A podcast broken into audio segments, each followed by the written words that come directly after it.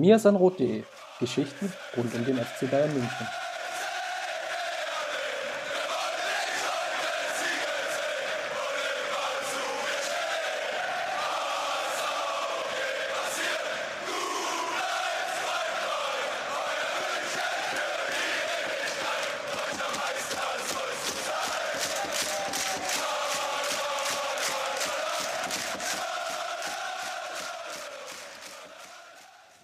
Herzlich willkommen zum Mir sind Rot Podcast, Folge 154 mit dem schönen Episodentitel Tiago. Mein Name ist Christopher Ramm und ich bin heute nicht alleine. Mein Name ist nämlich Justin Kraft und ich bin zurück nach meinem Umzug und ich weiß nicht, ob ihr es im Hintergrund vielleicht noch ein bisschen hallen hört, ähm, aber ja, schön, dass ich wieder da sein kann, Chris. Wunderbar. Jetzt haben wir hier so uns verabredet, um einen Notfall-Podcast aufzunehmen. Das ist eigentlich immer so ein eher schlechteres Zeichen. Die Gerüchteküche verdichtet sich, so kann man es, glaube ich, formulieren, dass Thiago womöglich seinen Abgang bei FC Bayern vorbereitet. Also es gibt ja eine längere Geschichte. Thiago hat noch einen Vertrag bis 2021, hatte angeblich schon einen bereits ausverhandelten unterschriftsreifen Vertrag vorliegen das soll sogar so weit gegangen sein, dass er an einem der trainingsfreien Tage noch kurz bevor die Bundesliga eigentlich wieder gestartet ist, in die Sebener Straße einbestellt wurde. Zumindest gibt es also schon wunderschöne Fotoaufnahmen. Und sollte da, glaube ich, zur Vertragsunterschrift eintreffen, hat sich dann dort aber spontan umentschieden, hat den Vertrag nicht unterschrieben. Und ja, so, so stehen wir jetzt da. Und warum wir uns jetzt zusammen telefonieren, ist einfach der Grund, dass die Springerpresse, namentlich die Sportbild, aber eben auch der Kicker dann einen Tag später ähm, so langsam, ja, ich will nicht sagen kratzen, aber doch etwas nachgebohrt haben und beide der Meinung sind, dass zum Beispiel der FC Liverpool sehr an einer Verpflichtung von Thiago interessiert sind oder beziehungsweise ist. Und meine Frage jetzt ähm, an dich, Justin, lass uns erstmal, bevor wir die ganzen Auswirkungen diskutieren, Glaubst du immer noch daran, dass Thiago verlängert oder bist du jetzt einfach nur besorgt aufgrund der Gerüchteküche in den letzten Tagen? Ja, das ist echt, ähm, das hat ja fast eine dramatische Entwicklung genommen, wenn ich mir jetzt ähm, die letzten Wochen und Monate da mal ansehe, wie da die jeweiligen Wasserstandsmeldungen waren. Dieselbe Presse, die jetzt behauptet, dass Thiago den Verein verlassen wird, war ja auch die Presse, die bereits berichtet hat, dass der Vertrag nur noch unterschrieben werden muss und bereits auf dem Tisch liegt. Ähm, da frage ich mich ganz ehrlich, was soll denn in den letzten Wochen so passiert sein, dass Thiago plötzlich sich nochmal anders entscheidet oder dass der FC Bayern sich nochmal anders entscheidet, beziehungsweise jetzt äh, wird ja davon ausgegangen, dass es Thiago war, ähm, der da angeblich jetzt nicht mehr unterschreiben möchte. Ähm, das ist schon ein seltsames Spiel. Ich bemühe mich da immer so ein bisschen auch, äh, nicht jedes geschriebene Wort auch für voll zu nehmen. Ähm, ich glaube schon, dass da irgendwo auch was dran ist bei dem, was dort berichtet wird, aber man merkt schon auch, dass da auch viel Spin dabei ist. Also was meine ich, dass äh, gerade namentlich die Sportbild natürlich auch dafür bekannt ist, sich die Geschichten dann ein Stück weit auch so zurechtzulegen, dass sie selbst in einem guten Licht stehen. Und ähm, wie gesagt, sie haben vor ein paar Wochen darüber berichtet, dass Thiago den Vertrag unterschreiben wird, dass es dann nicht passiert. Ähm, jetzt, ob es nun wirklich sich so krass gewendet hat, das wissen wir beide nicht. Aber ähm, jetzt versucht natürlich die Sportbild auch ähm, selbst gesichtswahrend ein Stück weit da äh, zu berichten. Und äh, ich denke, da wird auch viel zwischen den Zeilen dann geschrieben oder angedeutet, was, was vielleicht nicht der Wahrheit entspricht. Ich, ich weiß es nicht, aber ähm, ich glaube schon, dass da dann auch viel Spin immer mit drin steckt und deshalb bin ich einfach vorsichtig, jetzt jede Wasserstandsmeldung auch äh, zu glauben und warte da ein bisschen geduldig auch darauf, dass der FC Bayern sich endlich meldet, dass der Position bezieht auch, ähm, weil das sind mittlerweile dann auch Gerüchte, die ähm, doch schwerwiegend auch für die Atmosphäre innerhalb des Clubs sind, weil wir werden gleich darüber reden, Thiago ist ein unfassbar wichtiger Mensch und Fußballer für den Club. Ähm, ich kann mir vorstellen, dass, dass der Kader und dass insbesondere auch die Führungsspieler ähm, das nicht gerade mit Freudentränen verfolgen, gerade was da, was da öffentlich geschrieben wird. Und da bin ich gespannt, ob der FC Bayern sich jetzt bald dazu äußern wird. Um jetzt aber abschließend vielleicht die Frage zu beantworten, ist, es ist es ist schon sehr definitiv, wie, wie das geschrieben wird aktuell. Und das verwundert mich dann doch und ähm, macht mir dann auch ein Stück weit Sorgen, dass da, dass da eben mehr dran ist als dieser Spin, den ich gerade beschrieben habe. Der Twitter-Nutzer Teil zu FCB hat eine größere Liste rausgehauen, die auf Twitter ziemlich groß die Runde gemacht hatte. Und zwar hat er jede Menge Stats ähm, verglichen mit einer größeren Liste an Spielern. Einerseits den FC Bayern-Spielern Kimmich, Goretzka, Thiago selber natürlich, aber eben auch ähm, Ilkay Gündogan und Toni Kroos. Und das Spannende daran ist, jetzt wenig überraschend, aber dass Thiago schon in relativ vielen dieser Stats, also es war eine Liste aus bestimmt 30 verschiedenen Einzelwerten, ähm, nahezu fast überall vorne ist oder zumindest ähm, durchaus überzeugen kann. Da gibt es nur ganz, ganz wenige Bereiche, wo er wirklich hinten dran steht. Aber wenn ich jetzt mal drauf schaue, Anzahl an Tackles, erfolgreiche Tackles, also die Quote, die da dran hängt, ähm, da ist er überall vorne. Bei den abgefangenen Bällen ist er vorne. Ähm, wir brauchen, glaube ich, nicht darüber zu reden, also das sind allein die Defensivleistungen, wir brauchen aber auch gar nicht darüber reden, ähm, welchen Impact er natürlich hat in der Offensive als Ballverteiler, als Zirkulationsspieler, der ja den ähm, häufig auch den, den genauen Pass hat, dann zum Mitspieler da weiß, wie er im Endeffekt den vor- oder drittletzten Pass spielt. Was natürlich auch noch hinzukommt, ist, er hat eine überragende Dribbling-Quote, was natürlich auch dann hilft, wenn Gegner mal hinten drin stehen, um sich verschanzen in dem 4-4-2, wo es dann vielleicht auch mal darauf ankommt, mit einer Einzelaktion erstmal Räume zu schaffen, weil sich dann Thiago im Mittelfeld durch eine schlaue Drehung einfach mal aufdreht und ein, zwei Gegenspieler aussteigen lässt und dann sich eine ganz andere Spielsituation entwickelt und der Gegner dann nicht mehr reagieren kann, sondern agieren muss, weil Thiago dann eben sehr viele Optionen dadurch bekommt. Und das sind einfach die, die sportlichen Mehrwerte, die erstmal grundsätzlich da sind. Auf der anderen Seite, und ich glaube, daher rührt jetzt auch die Diskussion, der Kicker, wir hatten das ähm, bei uns im internen Mir sein Rotstack schon relativ lange rauf und runter geschrieben, hatte auch so eine relativ komische Geschichte am Montag als Aufmacher, wo so summa summarum ähm, die Erfolgsfaktoren von Hansi Flick betitelt wurden. Und ein Kernaspekt dessen war aber auch, ähm, ich habe jetzt den Begriff nicht mehr zur Hand, aber so der, der nicht mehr gebrauchte war so der Kontext, der da drin stand.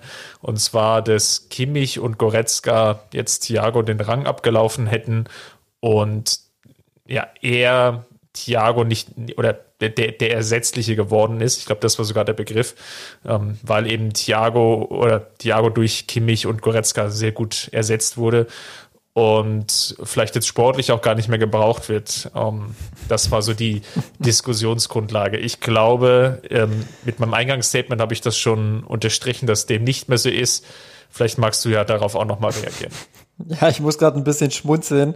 Ähm, ganz einfach, weil, weil der Kicker und ich ringe jetzt auch so ein bisschen nach Worten, weil ich jetzt auch nicht ähm, mir dann irgendwie Überhärte gegenüber über dem Kicker irgendwie unterstellen lassen möchte.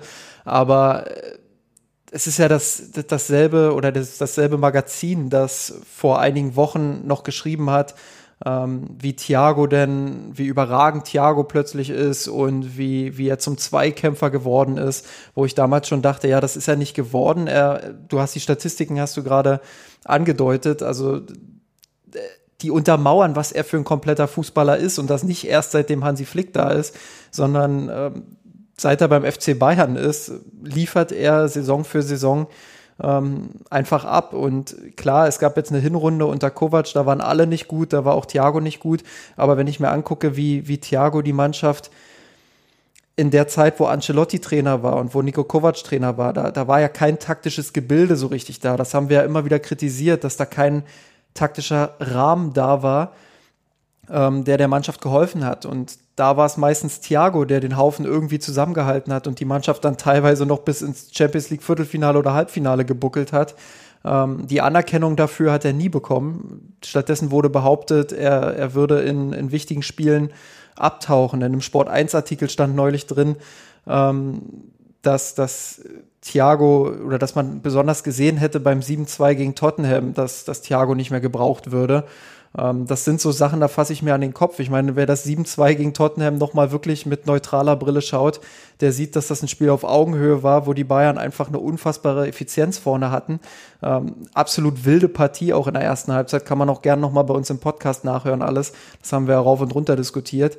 Ähm, und dann kommt der Kicker, der vor kurzem noch dieses Lob ausgesprochen hat, auf einmal wieder um die Ecke und spricht davon, dass Thiago nicht mehr gebraucht wird beim FC Bayern.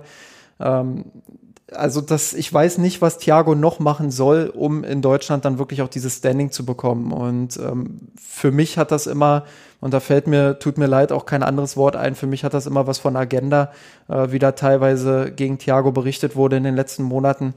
Ähm, und ja, das, das finde ich dann auch ein bisschen bitter und ein bisschen schade einfach auch. Ähm, dass da offensichtlich andere Dinge entscheidend sind. Und das hat Carlo Wild vom Kicker beispielsweise auch beim Doppelpass schon mal erwähnt, dass Thiago nun mal ein Fußballer ist, der keine Interviews gibt und er also das hat er jetzt nicht so direkt geäußert, aber er hat halt gesagt, dass Profis, die keine Interviews geben, ähm, dass er das nicht verstehen kann und dass er das äh, auch mit wenig Sympathie irgendwie begutachtet. Und ich glaube, dass das tatsächlich auch eine Rolle spielt in der Bewertung des Kickers. Und das ist insgesamt einfach schade, weil ich finde, dass dadurch ein trübes Bild entsteht ähm, von dem, was Thiago für den FC Bayern geleistet hat. Und ähm, wenn mir ein Wort einfällt, mit dem ich Thiago beschreiben müsste beim FC Bayern, dann ist das unersetzlich.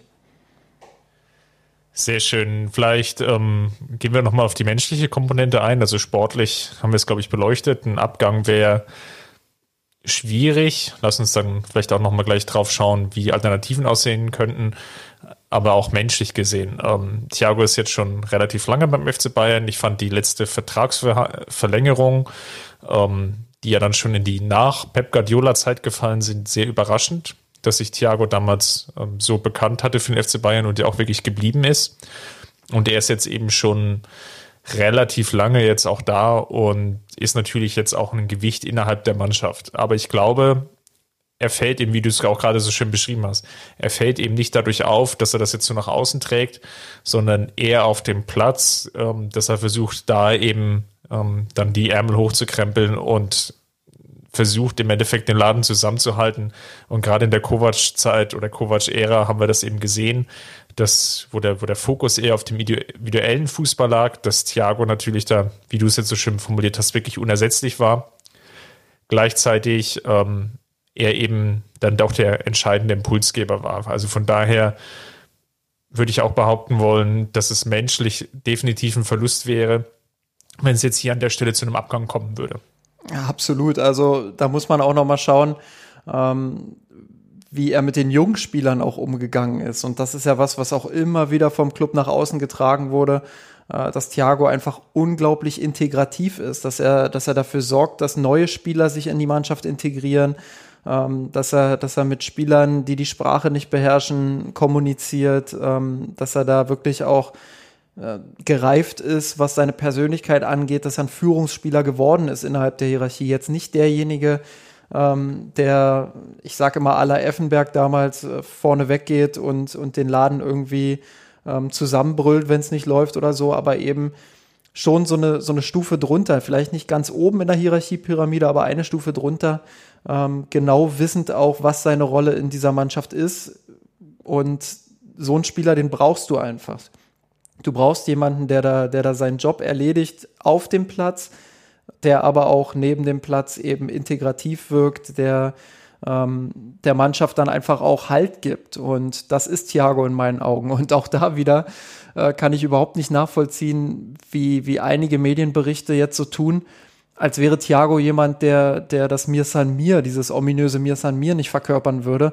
Ähm, mir fällt immer wieder auch die Szene ein, als er nach dem 5-4 damals gegen Leipzig ähm, auf Spanisch in die Katakomben gebrüllt hat nach dem Spiel ähm, die sollen die faxen lassen, wir sind die Bayern verdammt. Ähm, auch das, das sind so Momente, wo ich mir denke, was, was wollen die denn noch, um zu sehen, dass dieser Spieler genau das verkörpert, was diesem Club immer untersagt wird, nämlich absoluter Siegeswille, vorweggehen, Ärmel hochkrempeln, du hast es gesagt. Ähm, das sind ja diese, diese ominösen Tugenden, von denen immer ge geredet wird und an denen sich so viele deutsche Medien auch immer hochziehen. Ähm, all das hat Thiago und darüber hinaus hat er eben noch Qualitäten, die man in der Bundesliga so in der Geschichte, und da lehne ich mich nicht weit aus dem Fenster, ich behaupte das wirklich, die man in der Geschichte der Bundesliga ähm, so noch nicht gesehen hat, von der technischen Qualität, von der strategischen Qualität, ähm, von der Qualität, wie er die Mannschaft zusammenhält strukturell, ähm, wie er mit einer einfachen Körperbewegung zwei bis drei Spieler austanzen kann. Ähm, das, das ist absolutes, ein absolutes Genie auf dem Platz und ähm, ja, wie gesagt, da frage ich mich echt, woher solche Meinungen dann kommen und ich kann sie nur schwer nachvollziehen. Ähm, auch deshalb, weil die Sachargumente innerhalb dieser, dieser Artikel und Berichte dann meistens auch einfach wirklich nicht überzeugend sind. Dann haben wir das, glaube ich, jetzt erstmal geklärt und wir sehen definitiv sowohl sportlich als auch menschliches Thiago sicherlich einen Verlust. Ja. Aber lass es jetzt mal gesetzt den Fall, Thiago will sich vielleicht auch nochmal sportlich irgendwo anderweitig umschauen, vielleicht nochmal eine andere Perspektive bekommen, vielleicht auch nochmal ein neues Land kennenlernen. Soweit ist das ja vielleicht auch alles nachvollziehbar und verständlich. Wie könnten denn dann die Alternativen für den FC Bayern aussehen? Würde es dann darin enden, dass Kimmich und Goretzka wirklich dann alles Spieler werden? Also ich hatte ja im letzten oder vorletzten Podcast hatte Maurice einen, einen sehr schönen Zahlenbeispiel nochmal geliefert, wie, wie viel Kimmich eigentlich spielt. Ihm, ihm fehlen, glaube ich, nur zwei Spiele aus den letzten zwei Jahren, wo er nicht wirklich in der Startelf stand. Wird es jetzt dazu kommen, dass dann eher Kimmich und Goretzka wirklich konstant spielen, weil die anderen, sage ich mal, Mittelfeldspieler im Kader des FC Bayern sind ja auch eher Wackelkandidaten, also sprich mögliche Abgänge. Wenn ich jetzt an Tolisso denke, wenn ich jetzt an Martinez denke, die natürlich jetzt eins zu eins kein Ersatz sind für Thiago, das ist mir auch klar, rein von der Position und von mhm. dem äh, Talent und dem Skill, den sie mitbringen. Aber eben erstmal ähm, dann erlauben, dass vielleicht Kimmich auf der 6 spielen kann und dann die Mittelfeld-Achter-Positionen entsprechend besetzt sind.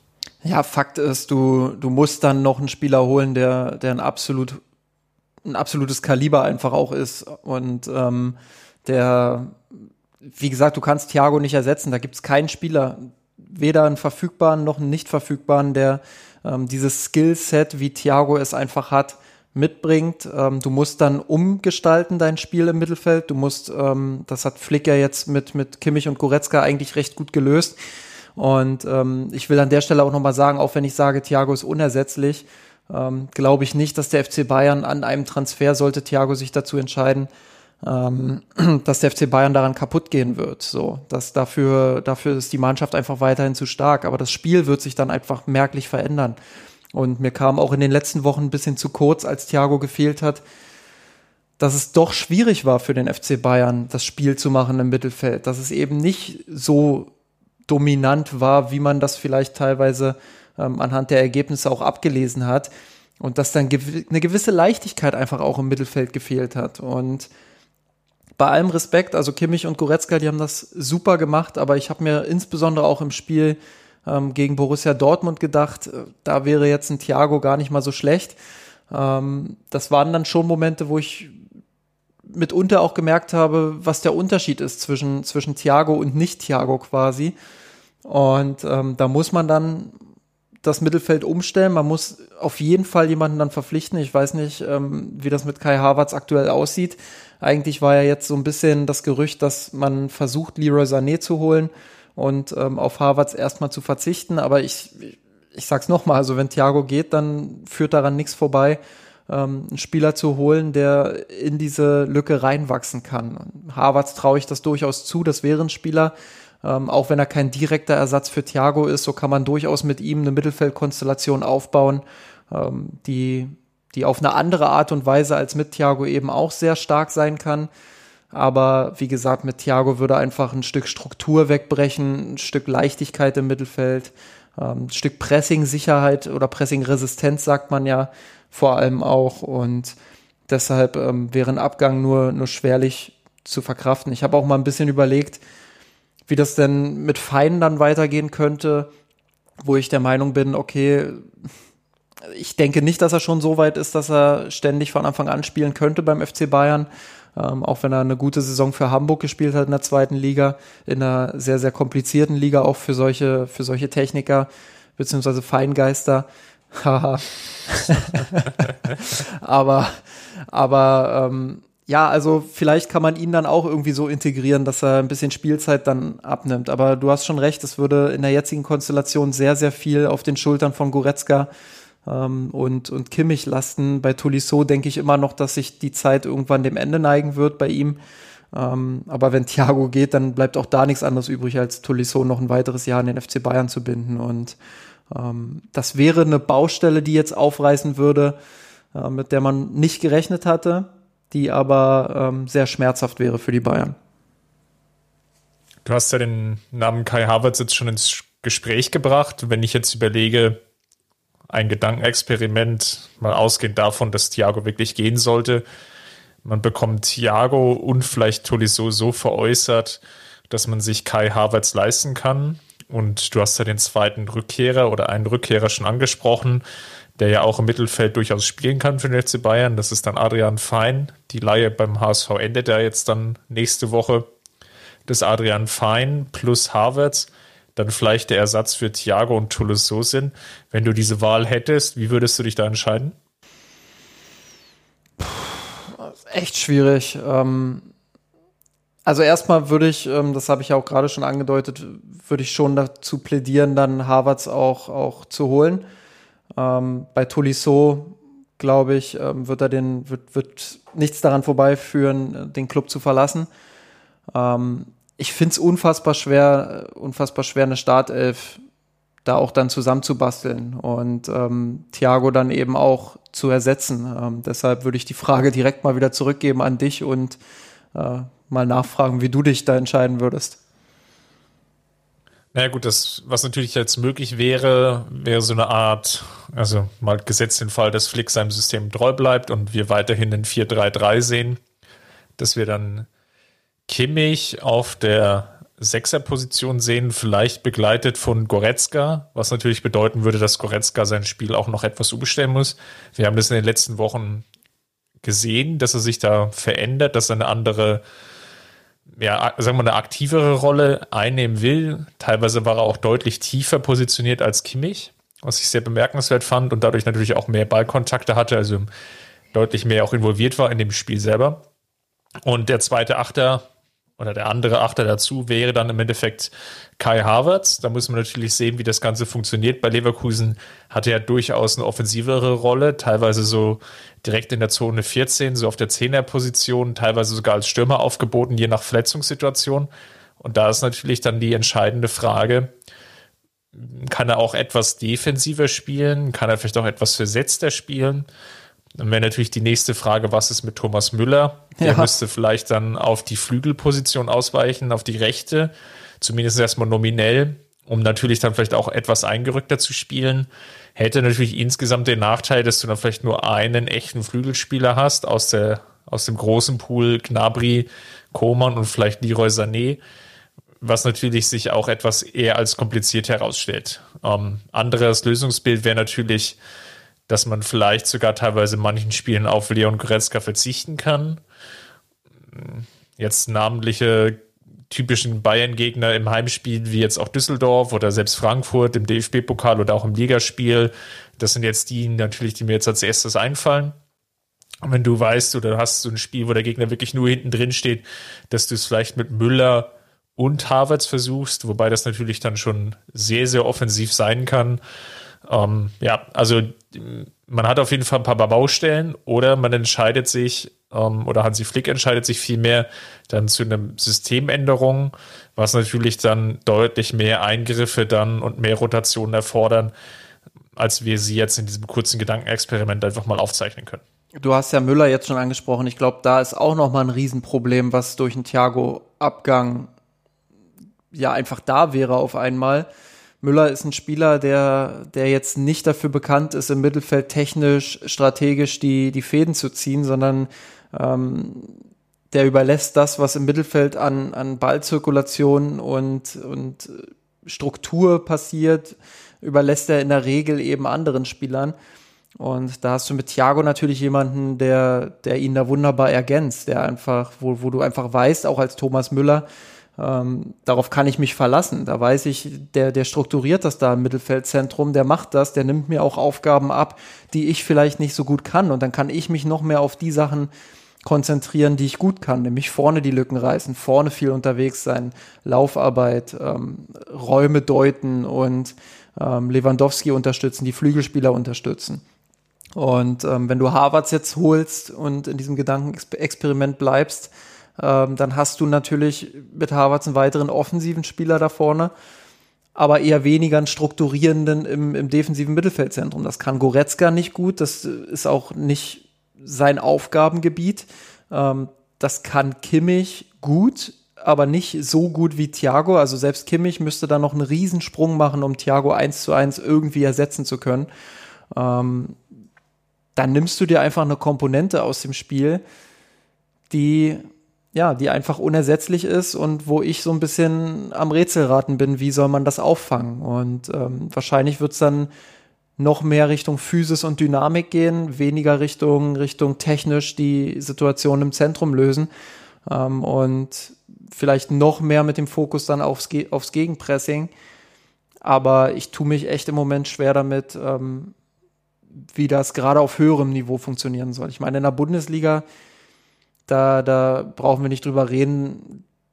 Da reicht es eben auch, wenn man, wenn man nicht dieses, dieses Element im Mittelfeld hat. Aber wenn ich jetzt an die großen Spiele denke und wenn ich, wenn ich daran denke, wie Thiago da auch gegen, gegen Real Madrid damals in den Spielen ähm, teilweise echt viel strukturiert hat, obwohl die Mannschaft sehr unstrukturiert gespielt hat insgesamt, ähm, dann dann tut's mir schon als, also aus Fanperspektive ein bisschen weh und dann frage ich mich da ernsthaft, wie soll das in Zukunft aussehen? Ich finde das extrem schwierig und tue mich damit sehr schwer. Vielleicht nochmal eine andere Idee, die ich gerne mit dir diskutieren würde. Wie siehst du denn, wie gesetzt den Fall, David Alaba bleibt jetzt auch, ist ja der zweite Wackelkandidat, wenn man so will, der auch noch nicht verlängert hat mit einem 20 oder einem Vertrag, der bis 2021 geht. Was hältst du von der Idee, Alaba dann ins Mittelfeld zu ziehen. Ähm, das würde auf charmante Weise vielleicht auch das Problem mit der Innenverteidigung lösen, dass du dann eine Viererkette eben hättest mit Davis, Hernandez, Süle, Schrägstrich Boateng und Pavard. Also du löst einfach dieses Hernandez-Problem auf, dass du für ihn keine so richtige Position hast, weil Davis bzw. Alaba jeweils einen Tick besser sind als Hernandez auf den jeweiligen beiden Positionen. Ja, ähm, das Problem würdest du damit lösen. Ich weiß aber nicht, ob Alaba jetzt ähm, ein guter strukturierender Sechser wäre, beziehungsweise auch ein guter strukturierender Achter. Ich halte ihn für, für einen sehr spielintelligenten Fußballer, der das Spiel gut lesen kann, ja.